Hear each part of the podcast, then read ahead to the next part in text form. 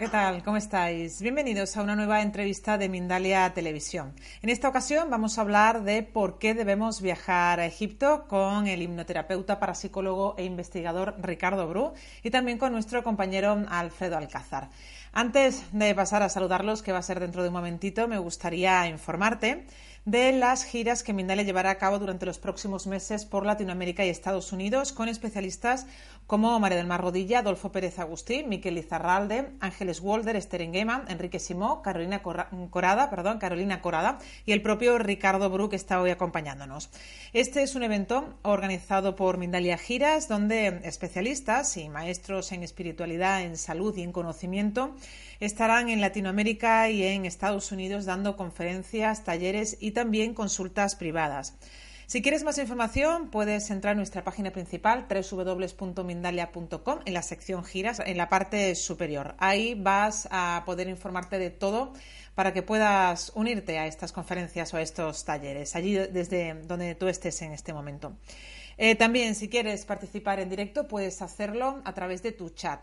Pon la palabra pregunta en mayúscula, a continuación el país desde donde nos estás siguiendo y luego ya puedes formular el texto de la pregunta que le vamos a trasladar a nuestro invitado de hoy. Él es Ricardo Bru. Vamos a hablar de Egipto y de muchas novedades que nos esperan y también estará con nosotros Alfredo Alcázar. Vamos a pasar a saludarlos. Hola, ¿qué tal? Hola, Laura. Eh, esta introducción, Ricardo, Ricardo Bru, bienvenido. Hola, pues nada, y lo mismo, yo muy a gusto, como siempre, de estar con vosotros. Mindalia eh, te lleva a Egipto, pero te lleva de la mano de Ricardo Bru y concretamente del 4 al 11 de julio de este año 2019, de la mano de eh, uno de los mejores conocedores de los enigmas de las pirámides y de los monumentos del país de los faraones. Pero la pregunta es clara y la pregunta puede que llegue, eh, llegar a confundir a alguien, porque es ¿por qué tienes que viajar a Egipto, Ricardo? ¿Por qué tienes que viajar a Egipto? Porque no es que viajemos a Egipto con Ricardo o sin Ricardo, es por qué debemos ir a Egipto, porque alguna vez en la vida deberíamos de pensar en ir a ese país. Bueno, teniendo en cuenta que Egipto es un país ahora actualmente, actualmente un país musulmán, allí una de sus tradiciones es una vez al año, al menos, todo creyente va a la Meca. Y e, eso es por fe, por creencia, por convencimiento. Nosotros tendríamos que convencernos que alguna vez en la vida tenemos que ir a Egipto. Y tenemos que ir a Egipto porque es imprescindible. Esto para mí sería el lema. Hay que ir a Egipto porque es imprescindible. ¿Y qué quiere decir que sea imprescindible? Pues que se pueden hacer muchas cosas en la vida, evidentemente. Por ejemplo, si tienes salud siempre, si puedes viajar, si te lo puedes permitir, puedes ir a muchos países. Pero Egipto es imprescindible. ¿Por qué? Porque es la base de nuestra cultura, porque aparece la respuesta a todos esos enigmas que todos nos planteamos, porque además, si muchas cosas no tienen explicación, nos faltaría esa clave, nos faltaría el por qué y el por qué está en Egipto, y nos contesta una pregunta, y eso lo ven, es verdad lo que ha dicho Alfredo, y además yo lo corroboro. Se puede ir a Egipto, evidentemente, con mucha gente. Yo aconsejo ir con Mindalia, pero bueno, eso, eso hay parte interesada, evidentemente. Pero se puede ir de muchas maneras, pero hay una forma de ir, que es una vía espiritual, una vía mágica, una vía simbólica. Vía simbólica que empecé yo hace 30 años ya, 30 años y no he parado de ir. Por lo tanto, algo tendrá, si no he parado de ir, que me sigue interesando y está en otras partes del mundo. Pero Egipto fue el conocimiento, el saber y el entender. Por ejemplo, el hecho de que te digan que algo que se ha construido sin la rueda, que se ha construido sin una tecnología mínima es algo normal, te hace plantearte que sabemos muy poco de la realidad y de la vida. Eh, bueno, pues eh, son razones poderosas para ir a Egipto, pero vamos a concretar un poco más, y no quiero que esto sea una, una digamos, una puerta a la publicidad, pero es así. ¿Por qué tenemos que ir? Eh, yo ya he ido y sé por qué, pero evidentemente hay gente que no lo sabe todavía y yo estoy convencido al ir, y no porque sea parte interesada en absoluto, sino porque realmente lo he vivido. ¿Por qué tenemos que ir a Egipto de la mano de Mindalia Viajes con Ricardo Bru? Bueno, porque Mindalia es una organización que, ahora hablaré yo de Mindalia con tu permiso, Alfredo, es una organización sin ánimo de lucro, una organización que se basa en la fuerza del pensamiento, en la motivación y en la camaradería, narices, porque hay que decirlo. Ser camarada significa compartir cosas y formar parte de un grupo. El grupo puede ser enorme, de millones de personas o de pocos, pero es un grupo siempre. Cuando se va de viaje es cuando más se acentúa el grupo. Cuando se va de viaje es cuando más se vuelve ese orden cerrado. Cuando se hay las transferencias imprescindibles y cuando te das cuenta de que no ha sido una casualidad que determinadas personas se junten en un momento y lugar determinado y ahí pasan cosas. Por lo tanto, ir con Mindalia es estar más cerca de la armonía de grupo, estar más cerca de salir del turismo clásico e ir a la aventura. La aventura es muy bonita, la aventura es la vida y la aventura es lo que da la pasión. Por lo tanto, Mindalia es aventura, Mindalia es pasión y después, pues eh, también hay momentos divertidos, porque divertirse no está reñido con la investigación ni, con, de alguna manera con el conocimiento. Eh, divertirse es imprescindible. Tanto, divertirse eh, es ir con Mindalia, pasarlo bien es ir con Mindalia, aprender es ir con Mindalia y compartir, compartir es ir con Mindalia.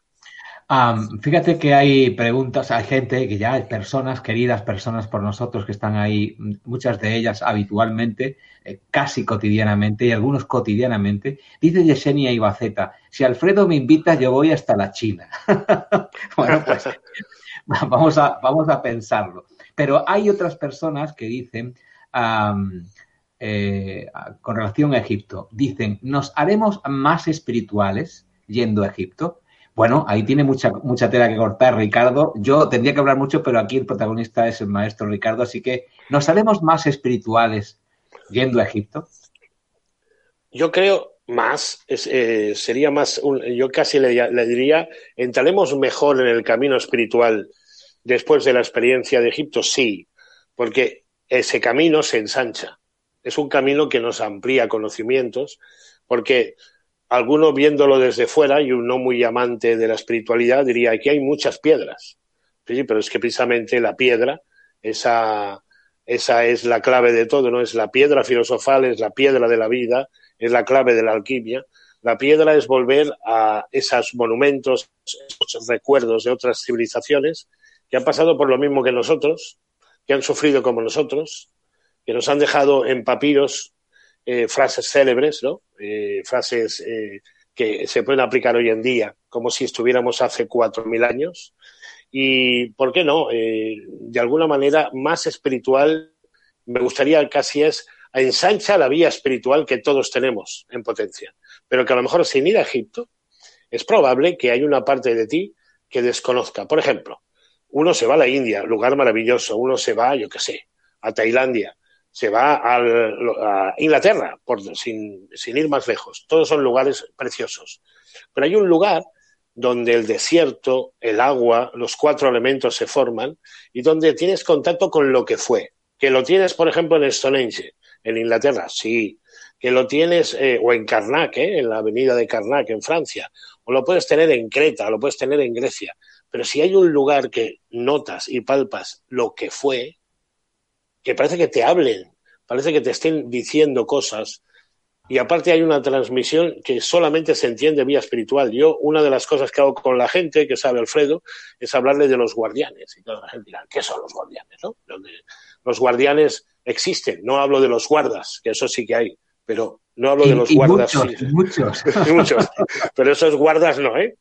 Sino hablo de los guardianes que están, son figuras que podemos apreciar aplicando filtros adecuados que se forman, pues como lo más parecido a lo que serían las caras de Belmez para que nos entendiéramos. Si nosotros pensamos en las caras de Belmez, vemos que en la piedra han salido una serie de imágenes de, que no son petroglifos, por supuesto, que es una imagen eh, llamada teleplastia, es decir, algo que se ha influido a través de la mente y de los miles de personas que han pasado, han generado en las piedras lugares donde podemos apreciar perfectamente caras, rostros, que son lo que yo llamo guardianes, y cómo esas caras cambian, mutan, y nos dan como una especie de entrada en ese paraíso que es el monumento. ¿no? Por ejemplo, el gran de los monumentos, el más importante de todos ellos, que es la propia o la gran pirámide de Keops estamos hablando con Ricardo Bru, que es el jefe de exploración y también jefe de expedición porque esto es un viaje también de exploración interna y externa, no solamente es una expedición de personas que van a vivir una experiencia turística, es mucho más eh, del viaje que va a producirse del 4 al 11 de julio de 2019 con Mindalia Viajes de la mano de Ricardo Bru. Y yo me gustaría, y voy a primero a preguntarle a Laura, pero voy a hacer extensiva toda esta pregunta a, a todas las personas que están en este momento asistiendo a, esta, a este encuentro, que eh, nos digan, si son tan amables, nos decís, si sois tan amables, ¿por qué creéis vosotros que deberíais o no deberíais ir a Egipto? ¿Por qué os atrae Egipto? Por ejemplo, yo me encuentro con muchas personas, me las he encontrado allí mismo, en esta primera eh, primer viaje que hicimos en febrero a Egipto, el primero de Mindalia Viajes, con Ricardo Bruto, todo un honor, me he encontrado personas que coinciden con lo que dice Sony Robledo, Soli Andrés Robledo, nuestro querido Sony, que dice, me mola viajar a Egipto, ahí algo de mí está. esto de que algo de mí está, me lo he encontrado muchas personas que van a Egipto solamente para encontrar ese algo de mí. Y, Ricardo, seguro que se las ha encontrado muchísimas, ¿no? Sí, algo de mí y, la segunda parte los famosos de Shabu, yo ya estuve aquí. Yo ya esto ya lo he visto, esto ya lo he sentido. Esto, esto yo lo he visto ya lo he soñado, lo he creído. Por lo tanto, existe un nivel, eh, de transmisión en este arquetipo inconsciente colectivo que todos formamos parte porque todos, de alguna manera, en el plano evolutivo hemos formado parte. Hay que pensar ahora mismo, 5.000 años atrás, hace un poquito de tiempo, no es ayer, 5.000 años atrás, construyéndose las pirámides de la llanura de Giza, eh, millones y millones de bloques de piedra 150 metros de altura. No tenían ni la rueda y estaban en la edad de cobre. Pero ¿cómo es posible? Y sin embargo, ahí están. Algunos incluso dicen, ya estaban, pero eso es otro tema, es un tema para discutir. Pero lo que sí es cierto es que están, lo que se dice estar, están, se pueden ver y se pueden tocar. Y Mindalia te lleva a estar dentro, en exclusiva, dos horas, sin nadie más que el grupo de Mindalia para hacer una experiencia única e irrepetible, una experiencia extraordinaria, como fue la anterior, como lo será la que viene, y no solamente en la pirámide, porque precisamente al estar allí captas esa imagen, eso de mm, esa cuestión de que hay algo de mí, que decía Alfredo, pues que yo ya estuve aquí y siento algo especial y hay un mensaje para mí, es aquello de hay una carta para ti, pues hay un mensaje para ti que te está esperando en Egipto. Es curioso, es curioso y además hay mucha gente que lo encuentra. Yo doy fe de que hay gente que cuando lo encuentra dice, yo venía a buscar esto y lo he encontrado. Sin ir más lejos, pues me acuerdo de Patri, que encontró allí, porque iba buscando apasionadamente y iba buscándolo en el Museo Arqueológico, iba buscándolo en las pirámides, iba buscándolo en los monumentos y luego me confesó que lo, lo, encontraba porque las personas se van como mimetizando con el paisaje, haciendo suyos eh, eh, eh, el, paisaje de, Egipto e interiorizando y se van convirtiendo en otras personas. Y esto no lo hace la comunidad solo, no lo hace el convivir con personas durante unos determinados días, lo hace algo más, la magia de Egipto. Y me gustaría preguntarle a Laura, que fue mi primera propuesta, qué es lo que a ella le gustaría, si es que le gustaría ir a Egipto, entre todos los viajes, evidentemente, pues todos tenemos nuestras preferencias, pero si le dijeran, te vas a Egipto mañana, ¿Por qué te gustaría ir a Egipto o no te vas a, o sea, no, no, no quieres ir a Egipto? ¿Por qué te irías a Egipto, Laura? Hombre, claro que me gustaría ir a Egipto. ¿Quién no quiere ir a Egipto?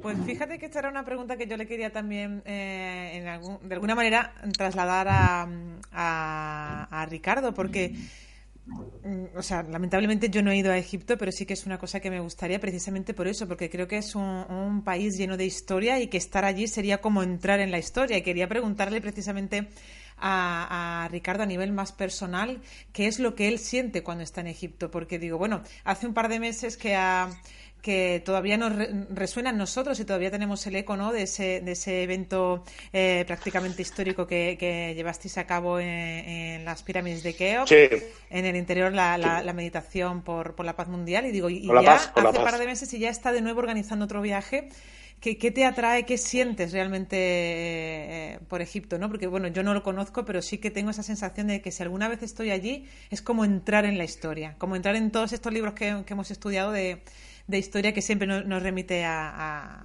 los orígenes, a Grecia, Egipto. Laura, espera, espera, Ricardo, espera, aguántate, Ricardo, aguántate, porque hay personas que preguntan en el chat cuánto me costaría el viaje, necesito información para ir, cómo puedo contactar con Mindalia para eh, tener información del viaje, pues es muy sencillo. Entrando en mindalia.com o en mindaliatelevisión.com, donde encuentras la sección viajes. Ahí pinchas y se despliegan todos los viajes, eh, incluido el de Egipto, evidentemente. Tienes toda la información ahí que te puede dar, evidentemente, las pautas para poder planear tu viaje. También en la parte descrita de este vídeo, la escrita que está debajo de este vídeo, que también te da enlaces para ir al viaje de Egipto. Y en la I que encuentras en la parte de arriba superior, cuando mueves el ratón por el mouse, por, por tu pantalla, pues eh, eh, se despliega una I que te permite también ir a Egipto directamente con toda la información pero, y antes que, intervenga Ricardo, dame 30 segundos más. Yo voy a decir qué es lo que lleva a Ricardo, eh, aunque voy a hablar no en su nombre, sino en lo que yo vi, que es lo que lleva a Ricardo a ir a Egipto una y otra vez. Cuando estábamos en una sala angosta que terminaba una pared y estábamos a, semioscuras, en un territorio comanche totalmente, que era bastante, eh, bueno, pues el que sienta presencias, sienta agobio por los, por los sitios estrechos, sienta determinadas sensaciones, allí las va a encontrar seguro, seguro. Pero cuando entraba la gente, que era una iniciación que estaba llevando a cabo Ricardo uno a uno, porque no es una iniciación en grupo, que también las, las ha habido, sino es una iniciación muy individual, muy personal, muy genuina, en muchos sitios, un recorrido, una iniciación que va de menos a más y termina con, evidentemente, esa impregnación de Egipto en todos los sentidos. Pues cuando estábamos en esa sala y había un momento en el que cuando había uno y se retiraba, pues venía otro y tardaba un ratito. Estábamos a solas, Ricardo y yo, yo estaba allí con mi cámara y Ricardo me decía, mira, mira lo que toco, mira, esto es, esto es realmente Egipto, podemos tocarlo, podemos sentirlo, podemos vivirlo y por esto es lo que realmente es lo que merece la pena. Y entonces me dio la dimensión de que realmente era eso, el estar presentes, el aquí y ahora, el saberte tú con la historia y el saberte tú dentro de la historia. Y eso me dio la dimensión de Ricardo que nunca había conocido, una dimensión humana tremenda que me permitió saber por qué vuelve una y otra vez a Egipto. Y ahora, dilo tú, Ricardo, ¿por qué vuelves a Egipto? Sí, vuelvo por eso, es verdad. Y por ejemplo, porque le voy a decir a Laura que ha dado en la, en la Diana, porque ella ha dicho, es como entrar en la historia. Justo, entramos en la historia, si acaso, una parte de la historia, que es la historia de la antigüedad, la historia de lo que fue el principio de nuestra civilización, y la podemos tocar. Alfredo se, refiere concretamente a la tumba de los príncipes de Asuán. Allí pude hablar con él. Y allí podíamos tocar unas momias en la piedra. Las podíamos tocar con el respeto habitual, evidentemente, que son parecidas a estos pequeños recuerdos que me traigo. Son como estos uchetis. Aquí es muy pequeñín, porque es, claro, es eh, esto es una pequeña representación, es un uchete, significa un doble, pero imaginaros esto de tamaño, pues como yo, grande, eh, eh, y mm, de alguna manera está allí enterrado en la noche de los tiempos, podemos hacer la iniciación allí y es aquello que, pum, de alguna manera tocas con el respeto adecuado y notas y vibras, ¿no? Y ves, por ejemplo, pues diferentes cosas. en un momento determinado, ya no solamente si tocas esto o aquello, sino es que pasas por un lugar que dices, aquí dice la historia, esto, esto y lo otro. Yo, yo tenía un libro, no sé cómo se verá, yo creo que bien, cuando preparo un poco los programas con, con Alfredo, aquí está el libro famoso de Napoleón, ahí está la famosa batalla de las pirámides, se le ve ahí como siempre, esto es en 1800, él hizo la célebre frase, soldados 400 siglos os contemplan, ¿no? es, desde entonces empieza allí la egiptología, porque la egiptología como ciencia aparece con Napoleón y toda la expedición que de alguna manera le dan el carácter científico, después ya vendría más tarde Champollion, ya vendría la traducción, pero empieza ahí la egiptología. Y de alguna forma, desde esa, esa eh, Napoleón no pudo dejar de ir a pasar una noche en la pirámide. Napoleón no pudo decir a sus soldados, estos 400 siglos aquí delante de la Esfinge os están contemplando, porque a él, a él, el gran general, también le trastornó y de alguna manera le modificó y le cambió su vida. Una de las cosas que también aprenderán los que vienen con Mindalia viajes a Egipto con nosotros son los famosos oráculos. Uno de ellos, el famoso oráculo de Napoleón, que le predijo exactamente su destierro eh, en una isla lejana, y fue bastante lejana, la isla de Santa Elena, porque ya sabéis que está en medio del Océano Atlántico, en la parte sur, y por lo tanto fue ahí desterrado. Todo eso se lo dijo un oráculo que se encontró en Egipto en su expedición. Ah, sí, fue en Egipto donde encontró ese oráculo. El oráculo, uno de los muchos oráculos que de alguna manera han llegado hasta nosotros. Sin ir más lejos, la mayoría de oráculos relacionados con el, enigma del tarot también vienen del país, ¿no? Vienen del sentimiento de Arcano, del sentimiento de Tot, sobre todo el dios de la escritura, y de ahí, y por ejemplo los misterios de Anubis, que hoy me he traído figuritas porque me ha dado la parte creativa, me he traído una cabeza que compré precisamente con vosotros, que fue el chacal, aquí tenemos el Anubis, uno de los responsables de Egipto, es el guardián del inframundo, de alguna manera él estará presente con nosotros eh, en el momento que se pesa el corazón, la hipostasia, y pasaremos la prueba de la verdad, algo muy importante. La prueba de la verdad también la pasa la gente que nos, de alguna manera nos acompaña, porque la primera prueba de la verdad es eh, desprenderse de... Nosotros cuando vamos de viaje a la mayoría de los sitios vamos con muchas ataduras. Nos llevamos las letras, las hipotecas, bueno, el que tenga hipoteca, ¿eh? Eh, nos llevamos muchos problemas y lo primero que haces al llegar allí te das cuenta que eso se tiene que aparcar, que ya lo cogerás a la vuelta, pero que allí eso se tiene que desconectar, que empiezas a llegar a otras realidades, a otros momentos. Yo pienso que esa es la parte mejor. Hay varias personas en el chat, que hemos eh, seleccionado esas preguntas, evidentemente porque queremos que ah, ya estamos en, las preguntas eh, de una forma natural, no lo hemos anunciado, pero hemos entrado directamente a las Ahí está. Que eh, están refiriéndose a energías planetarias. Por ejemplo, Lorena dice desde Argentina ¿Qué nos puedes decir en cuanto a las energías para este 2019 después de conocer Egipto? Ya que la evolución, esa evolución que dice que, tú que estás que está también marcada en las piedras, debe estar impregnada en las paredes, dice Lorena Ártico. Pero también eh, eh, Gerardo, que habla de otra cosa, pero que tiene que ver un poco con lo que estamos eh, planteando, dice que le gustaría saber qué hay detrás de la detención de Julian Assange se vienen cambios planetarios movidos y dice que tenemos que estar más conscientes que nunca. En todo caso, ¿tú has encontrado en Egipto que hay un, mensaje para la humanidad que tiene que ver con los años que están por vivir, los más cercanos? Eso existe, pero lo que pasa es que hay que saber interpretarlo. Sin ir más lejos, el propio corredor descendente de la Gran Pirámide tiene una serie de muescas que pasan para ser un calendario perpetuo sobre fenómenos que se están dando.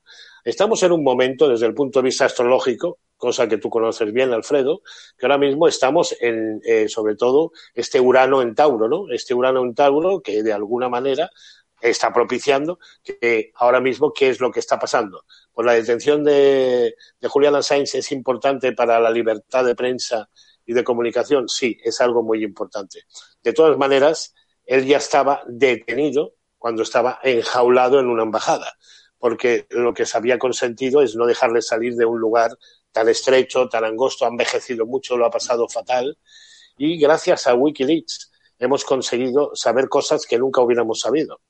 Eh, esto es eh, momento astrológico especial, sí, y previsto también, porque siguiendo un poco todos los procesos que han ocurrido en Egipto, en Egipto pasó, podía ser comparable eh, lo que pasó con Hatshepsut, Semmut y Tutmosis III a lo que puede estar pasando ahora mismo eh, con esta crisis, yo diría, de libertad de expresión. Hatshepsut, por solo hecho, y ahora que estamos en un momento donde lo femenino, el, lo femenino está ocupando o está intentando ocupar el lugar que le corresponde, y hay que apostar cada día más por lo femenino, pero que, que se resienten, ¿eh? porque el machismo somos tú y yo hombres, eh, eh, Alfredo, sabemos que sigue está imperando, que sigue está latente y hay que seguir combatiéndolo.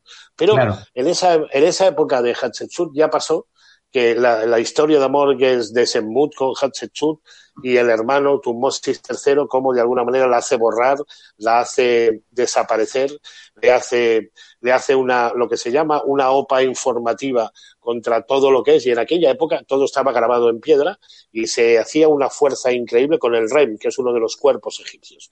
Decía que aquel que no tenga escrito su nombre permanecerá en el olvido, y si quiere permanecer para siempre tiene que estar escrito su nombre. Claro, borrar el nombre de alguien era de las peores cosas que se podían hacer. ¿no? Entonces, esa falta de libertad informativa y, por lo tanto, cambio y, y por las noticias, las fake news, ¿no? o sea, las noticias falsas, pues empezaban por ejemplo, atribuir una columna o un obelisco que había sido hecho por Hatshepsut, atribuírselo a Tutmosis III. ¿Por qué? Porque era el faraón guerrero y porque creía que su hermana su hermana o su hermanastra no tenía derecho a ocupar el trono. Bueno, pues todo eso que ya pasó, la historia nos enseña qué pasó y cómo pasó, podemos volverlo a ver al tiempo actual. Podemos hacer aplicaciones continuas de cada una de esas historias. Tú viniste conmigo a Dendera, Alfredo, allí hay el zodiaco.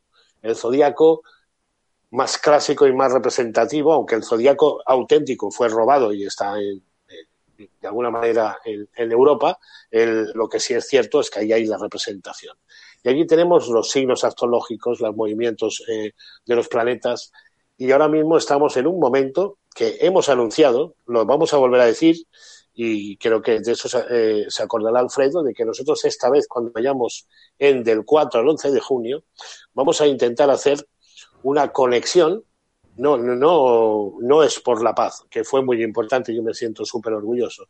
Esta es una conexión con una serie de fenómenos que se van a dar en el mes de junio, donde, cuando nosotros estamos en la zona de la pirámide, nosotros estamos en ese momento eh, mm, intentando contactar en unas ortotecnias que se van a crear sobre todo, que van a venir de la zona de Perú, que pasan por Brasil y llegan a África, Medio Oriente, esa será una zona de avistamientos que se espera en, este, en estas épocas concretas. Entonces, si lo que está preguntando Lorena es que qué pensamos, pues estamos con eh, Urano en Tauro.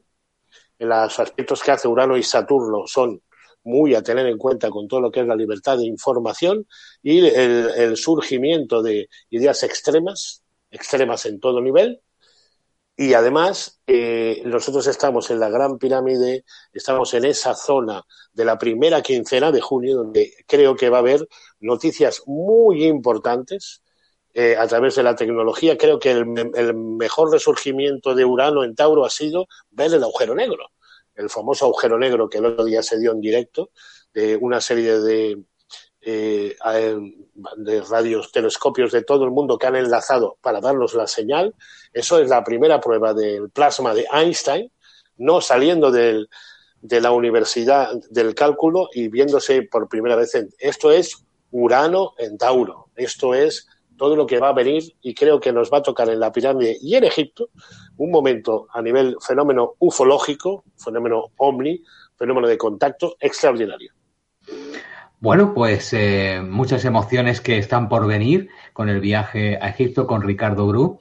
Uh, Sony Robledo dice que, de hecho, su guía eh, es de la constelación lejana que estuvo asentada ahí. Una constelación que supongo que se referirá, Sony, a eh, la constelación de Orión, porque hay también una relación eh, muy estrecha entre la constelación de Orión y el, las pirámides, ¿no, Ricardo? Sí, es una, una relación, sobre todo ahí eh, uno de los grandes, para mí uno de los grandes, ¿no? Eh, como Bobal, eh, nos ha dejado muy claro ese mensaje de Orión. Si observamos el guerrero, que es como se conoce a Orión, eh, de alguna forma, viendo, forma una figura. Si alguno de cualquier persona se descarga un programa de Star para tener que sigue los zodiacos, verá que justo lo que es el cinturón que llevaría ese guerrero, justo el cinto, hay tres estrellas que forman ese cinturón. Bueno, de hecho son más de tres, pero tres destacables. Estas tres estrellas tienen una predisposición con un, una desviación que curiosamente se parece mucho, por no decirlo muchísimo, a lo que es eh, la misma predisposición de ahí que está en la llanura de Giza. Es decir, nosotros vemos a Keops, vemos a Kefren y una desviación a la derecha de Miquelinos. Bueno, pues este pequeño angulito sería un poquito la hebilla del cinturón de Orión.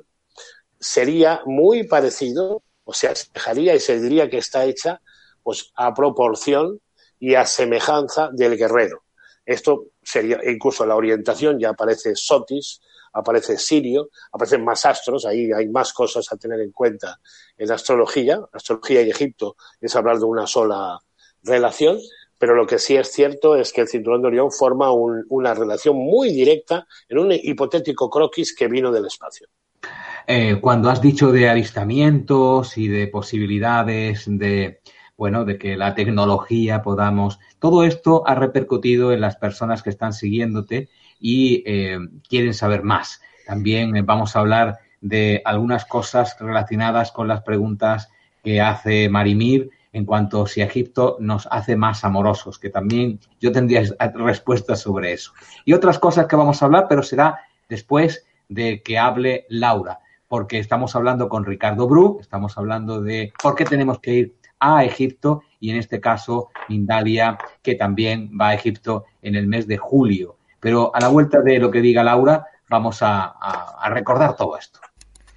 Bien, pues vamos a, volver a recordarles a todos las giras que Mindalia tiene programadas para los próximos meses a Latinoamérica y a Estados Unidos, con el propio Ricardo Bru, que está aquí con nosotros hoy dándonos, eh, como siempre, una información muy interesante, Carolina Corada, Enrique Simó, Esther Enguema, Ángeles Walder, Miquel Lizarralde, Adolfo Pérez Agustí y María del Mar Rodilla. Este es un evento organizado por Mindalia Giras, donde especialistas y maestros en espiritualidad, salud y conocimiento estarán en Latinoamérica y en Estados Unidos dando conferencias, talleres y también consultas privadas. Si quieres más información, entra en Mindalia.com en la sección giras eh, y viajes y también puedes entrar en el banner que te vas a encontrar en la parte superior de esta misma página, www.mindalia.com. Podemos seguir, Alfredo. En Mindalia Viajes eh, puedes encontrar este viaje a Egipto concretamente del 4 al 11 de julio de 2019 de la mano de Mindalia Giras y por supuesto liderado por Ricardo Bru, especialista en el país de los faraones. Marimir, estamos en directo con Ricardo hablando de Egipto y por qué las razones que tenemos todos y cada uno de nosotros de por qué vamos o por qué queremos ir.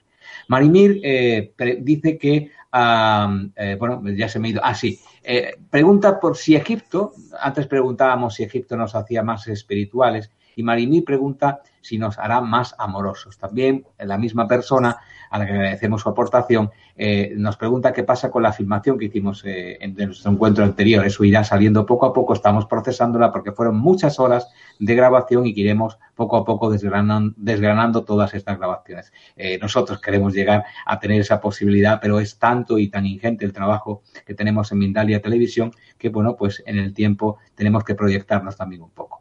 Ah, ¿Por qué Egipto nos hará más amorosos? Yo hablaría, y ahora le doy la, palabra a, Ricardo, hablaría del grupo, del grupo de WhatsApp que se creó antes de comenzar el viaje a Egipto y que todavía perdura mucho después, estamos en el mes, en este caso, de abril, eh, se hizo en febrero, todavía perdura y la gente se ama considerablemente, se ve ese amor en el grupo, solamente en el grupo. Pero ya es una simplemente anécdota que eh, quiero que desarrolle un poco Ricardo. ¿Cómo ves el amor? ¿Cómo si Egipto nos hace más amorosos? ¿Tú qué crees, Ricardo?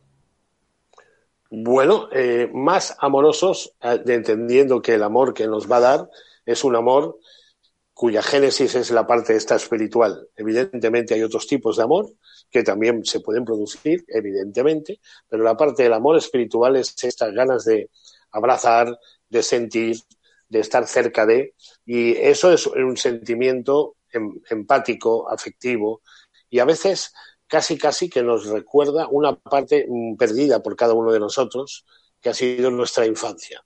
Yo en Egipto recuerdo mi infancia y la forma de ilusionarme. Cada vez que me ilusiono, cada vez que cuando yo cojo por la mañana me levanto a las seis de la mañana o las cinco de la mañana o las cuatro de la mañana, porque de todo hay en los viajes, porque hay que levantarse temprano para estar en unas horas, ahora que va a ser durante el mes de junio, habrá que tener en cuenta el sol, nuestro querido Ra, eh, pica fuerte y entonces hay que hacer acoplarse en las mejores horas para hacer las visitas, tienen que ser las horas de que el calor no sea asfixiante, ¿no? Entonces, te levantas por la mañana y desayunas y estás pensando, todavía no ha salido Ra, no ha salido el sol, y todavía estás ahí con la penumbra y en ese momento te, invade esa vibración, esa ilusión. En ese momento sientes amor. porque compartes la ilusión, cada vez que compartes una ilusión, estás dando un mensaje de amor. Y un mensaje de amor es como una rosa hipotética, diría yo, una rosa virtual que estás dando a alguien y le está diciendo, hoy qué bien, esta noche o mañana por la mañana haremos, sentiremos, crearemos. En ese momento eso es amor, porque lo compartes con la gente que quieres. Y en ese momento el que quieres está contigo.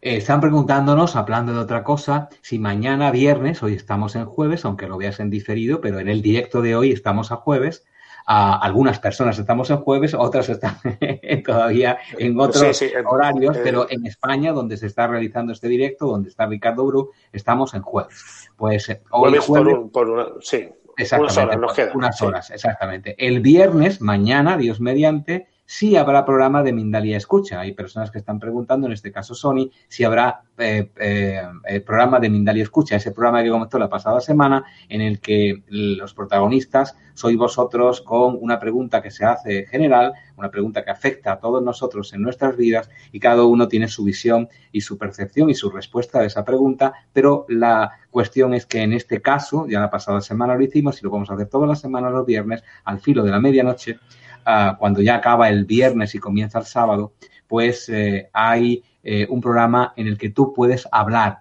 no solamente escribir, sino hablar. Se escuchan las voces de todas las personas. Es importante escuchar esas, esas voces. Hablemos, Ricardo, de eh, también unas, unos talleres que vas a dar que tienen mucha relación con el viaje a Egipto, que tienen relación porque es, es algo que tiene que ver con una iniciación. ¿Cómo es esto? Cuéntanos. Bueno, yo como todo el mundo creo que sabe, si me conoce o ha seguido mi trabajo, pues yo estoy conocido por el campo de la hipnosis, de la hipnoterapia, de la hipnosis clínica, pero mi verdadero campo, eh, el que a mí me gusta más, es la parapsicología y el estudio de los fenómenos paranormales o mal llamados a veces paranormales o fenómenos anómalos, como dirían algunos investigadores. En este curso voy a intentar eh, enseñar arqueología psíquica, cómo podemos estar a un monumento y captar el pretérito, no el presente, el presente lo podemos ver tal cual es, pero ahí sí podemos hacer una regresión y podemos de alguna manera al tocarlo sentir lo que fue y lo que dejó de ser. Ahora que venís vosotros de Inglaterra, Alfredo, pues tocando cualquiera de los lugares se puede sentir. Cuando se es sensible, cuando se es de alguna manera una persona medium, una persona, se puede sentir algo más que esa piedra que he tocado. Pero si esto se puede entrenar, si esto se puede enseñar, por muchas de las personas, a través de oráculos y partes adivinatorias, aprenden eh, sistemas para adentrarse en este mundo oculto, que la mano, la, mano maestra es el mundo espiritual y de alguna manera la conducción es a través de la parapsicología, dado que necesitamos una disciplina que sea científica y que nos, nos, nos hable de fenómenos que son, que son algunos que son fenómenos del conocimiento, algunos son fenómenos sobre la materia, pero algunos son fenómenos simplemente que son de sugestión. Bueno, pues saber clasificar y que todo el mundo cuando venga, para eso es un curso, para eso se les enseña, eh, pues van a aprender a diferenciar eh, hipótesis y sobre todo de realización, de práctica, y también diferenciar lo que es la creencia o la precreencia de algo y la realidad del fenómeno, porque esto es lo que yo más insisto.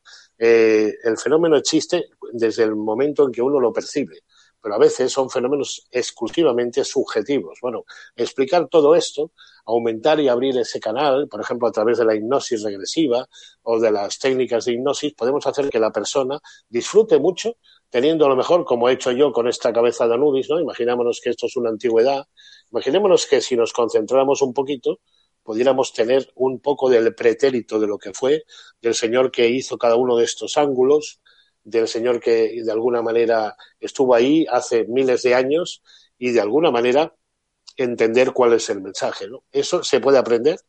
De hecho, yo lo explico en mis cursos. Yo ahora voy a tener el honor de hacerlo para Mindalia, espero que mucha gente le pueda interesar. El fenómeno, hay muy pocos cursos de parapsicología científica y yo insisto que la vía espiritual y la parapsicología científica está ahora de tu mano en Mindalia eh, cursos, en Mindalia talleres, en Mindalia espiritual. Y tú lo vas a hacer esto en junio, ¿no? Lo voy a hacer en junio. empezamos, eh, creo entender que yo soy, casi siempre soy el, el, que abro un poco de golpes de cabeza a las cosas, eh, creo entender que va a ser de los primeros cursos que vamos a hacer. Y creo que, va a ser el, primer taller, sí, a primeros de junio además, el 1 y el, el 1 y el 2 de eh, junio, ¿no? Exactamente. Primer viaje a Mindalia, primer taller, eso es lo mío, a mí me va, eso es la aventura y eso es el amor. Y tengo para mí un honor un honor y una gran responsabilidad trabajar para Mindalia en este curso, pero es que también es lo que siempre quiero hacer, ¿no? Enseñar a la gente esto, criterio, eh, poder percibir, eh, aprender, pues, por ejemplo, técnicas de radiestesia, algunos oráculos, saber qué es sugestión, qué es progresión, qué puede ser mensajes inconscientemente adquiridos y qué es superstición, que también la hay. Todo eso hay que saberlo desmenuzar y sacar esa parte buena, esa parte positiva, que es la comunicación y el amor entre todos los que estamos. Pues eh, ya sabéis que también en el mes de junio, a lo largo del primer fin de semana, ya os iremos dando más información y la veréis escrita, escrita en Mindale Televisión, en mindale.com. Ricardo va a dar unos, Ricardo Bruno va a, dar unos talleres muy interesantes para aprender a determinar, eh, pues, eh, cuál es el grado de tu sensibilidad y también lo que dice la parapsicología científica que pueda acercarse de una forma eh, con, método a todo lo que se puede medir o presentir en algunos casos. Ah, vamos a terminar, si te parece, estos últimos minutos hablando de algo apasionante, que no solamente es la historia de Egipto, sino ni tampoco las razones que te llevan a descubrirlo, sea con Mindalia o con cualquier otra, otro viaje, sino lo que acabas de decir, que allí ahondaremos a lo largo de los días de periplo, ahondaremos en eh, algo que puede suceder, que tiene que ver mucho con la, eh, la, atmósfera astral, la, eh, la, atmósfera universal, que es los avistamientos de ovnis. Y ya se ha pronunciado algunas personas en ese sentido. Sony dice, el tema avistamiento me ha llamado de peque, he presentado las oleadas aquí en Cajón de Maipó Sur y el Elqui y, y, vaya que son impresionantes. Rocío Santos Gaspar dice yo solo vi un ovni una vez iba desplazándose, se paró un momento y desapareció hacia arriba en décimas de segundo. Era blanco luminoso y se desplazaba lentamente, pero desapareció hacia arriba muy rápido. Yesenia dice, yo los vi y mi cerebrito me decía, encontrarás una respuesta racional y no lo que yo vi, era como un anillo de nube y dentro se veía como cuando la televisión pierde la señal, como hormigas locas. Y bueno, eh, realmente eh, tendremos la posibilidad de tener una, eh, una atmósfera proclive, una atmósfera favorable a ver ovnis. ¿Crees que es así? Yo estoy convencido. De hecho, he estado estudiando y sigo estudiando y me estoy preparando, pero concretamente eh, tenemos en el mes de junio, cuando de alguna manera entremos en la Pascua de Pentecostés, que es un momento para, para los que son creyentes, o si no, desde un punto de vista, si queréis, ya costumbrista, nos afecta a todos, entrará la luna en cuarto creciente en Virgo y a partir de ese momento se espera la oleada. Coincidirá aproximadamente entre el 8 y el 11 de junio. Estaremos nosotros en la pirámide de Keops y estaremos, por lo tanto, en plena oleada. el principio tiene que ser primeros avistamientos en el Perú, la zona central de América también, quizás sur de México, y después pasando por Brasil hacia eh, lo que es África, la zona de Oriente Medio.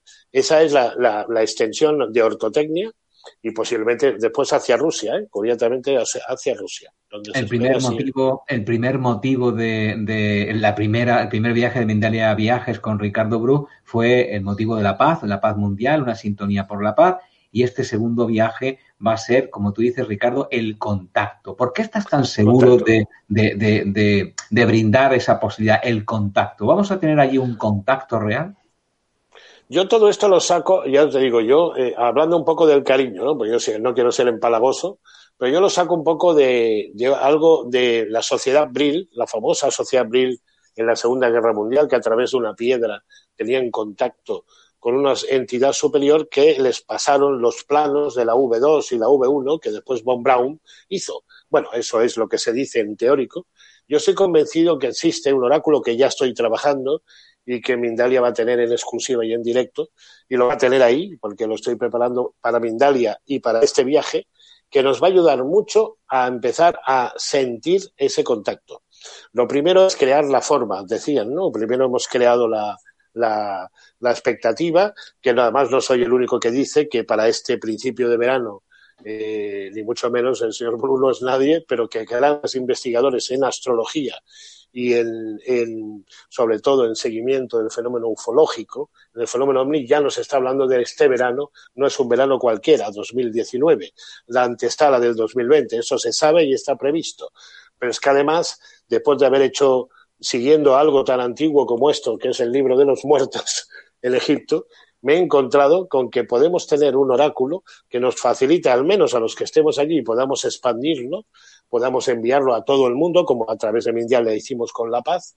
Yo creo que podrá ser a través de la Esfinge, donde podamos hacer una conexión en directo, a ver si en ese momento puede coincidir y se da esa sincronicidad, donde pueda haber algún avistamiento más el momento de contacto. Si lo hay, perfecto. Si no, la intención y las ganas se pondrán. Puede ser una hora antes, puede ser una hora después. No vamos a ir ahí con esa pulcritud matemática porque sabemos que la expectativa es lo que importa. Pero yo estoy muy seguro de que si la paz era lo primero, la primera de las obligaciones que tenemos en un mundo en guerra constante, la segunda es el contacto con nuestros ancestros y los que nos han hecho posibles. Y todo esto vino del espacio. Mindalia Viajes, que te lleva con Ricardo Bru del 4 al 11 de julio de 2019 al eh, país de los faraones, eh, de la mano de uno de los mejores conocedores de los enigmas de las pirámides y de todos los monumentos y el misterio que rodea a Egipto. Así es que si quieres apuntarte, si quieres ir, tienes que saber que todo lo que se recaude para eh, beneficio, para eh, eh, viajar y para poder llegar a Egipto, todo eso, el beneficio, Mindalia, en la parte que le corresponde, lo llevará a todo lo que tiene que ver con su misión, que es la elevación de la conciencia mundial a través de la difusión gratuita de mensajes que nos puedan elevar a todos esa visión, esa, esa, esa perspectiva de lo que es el ser humano. Y por, por, por, supuesto también del 4 al 11 de julio de 2019, pues podrás descubrir eh, en el viaje a Egipto todo lo que tiene que ver con el misterio y la fascinación de eh, la historia, la historia que estás tocando día a día. Ah, Socorro Hernández dice que su hija ha venido de Egipto hace un par de días y vino alucinada, con ganas de volver. Eso es lo que le pasa a muchísima gente también, Ricardo, que solamente ya aterrizar es que quieren volver a Egipto. ¿Por qué? Eh, porque te da la sensación de lo que estábamos hablando cuando nosotros hablamos de que en el mes de julio eh, vamos a ir eh, de alguna forma a Egipto, cuando decimos que hacemos esto, eh, estamos creando una expectativa. La gente la sigue, llega al país, se encuentra allí, perfecto. Eh, de alguna manera estamos ante lo que puede ser eh, esa, esa cosa que yo he ido creando antes. Pero cuando está allí y te das cuenta que es real, lo que no sabes es en el momento de desconectar. Es decir, te falta un poco más de tiempo. Normalmente los viajes son de ocho días, nueve o diez. Hombre, un país no se ve en ocho días, ni en nueve ni en diez, ningún país, pero es que un país como ese tampoco. Y en ese momento lo que la gente se da cuenta es que la planificación del viaje, si no ha sido un viaje muy planificado y muy organizado, que no lo digo por otra cosa, en julio, del 4 al 11 de julio, la gente va a tener una expectativa eh, especial, que es la, la expectativa de que nosotros, la organización del viaje, está todo medido al centímetro. Me refiero que no tenemos nada al azar. Y a veces mucha gente se da cuenta, por no haberlo planificado, que le ha faltado tiempo y le ha faltado tiempo para conocer y para saber y le ha quedado el, mira, tengo de volver, ¿no? Bueno, es una opción eh, que siempre se puede volver, pero que sobre todo siempre aconsejo ir a estos lugares, a estos viajes, con gente que lleve un, un programa y una organización porque después el estar eh, donde vamos ahora o eh, hemos perdido el enlace o ahora hemos perdido el autobús, por decir alguna cosa, eso fastidia bastante. Si lo tienes todo bien organizado, eso vale la pena. Ah, eh, mensajes como el de Pilar Restrepo eh, nos emocionan enormemente y nos gusta recibirlos en la medida en que nos, ah, nos impulsan más y nos reafirman en nuestro afán diario de llegar a ayudar, a servir en continuo avance, eh, que es el de Mindalia. Pilar dice, Pilar Restrepo desde Colombia, quiero decirles que Mindalia cambió mi vida. Muchísimas gracias, Pilar, en nombre de todo el equipo de Mindalia que yo represento en este momento. Hablando ya de Egipto, Aida eh, dice, mi pareja es de Egipto. Tuve la suerte de que mi pareja me llevó a Egipto. No vive en Egipto, es ciudadano americano porque no quiere los cristianos coptos. Y bueno, dice que las mujeres de Egipto están pagando karma y que la ciudad está descuidada, muy abandonada. Eh, real también pudimos ver eso, el contraste. Pero aprovechando de que Aida dice mi pareja es de Egipto, hay que también hacer eh, un, algo, una, una mención significativa a los guías locales de Egipto que hablan perfecto español que nos acompañan. Es absolutamente eh, amorosa la relación con los guías locales, es absolutamente hermana la que nos eh, puede eh, llevar a en unos días sentir tanto amor por personas que sienten tanto amor por nosotros para que realmente conozcamos su país, más allá de los monumentos, más allá de las cosas, conozcamos su país. Es algo que a mí me impactó mucho, Ricardo, mucho. Sí, y aparte que ahí hay un trabajo, yo evidentemente, claro, en 30 años, como puedes comprender, eh, los, los, guías que tenemos ahora son muy jóvenes y por lo tanto no, no, no son de mi generación.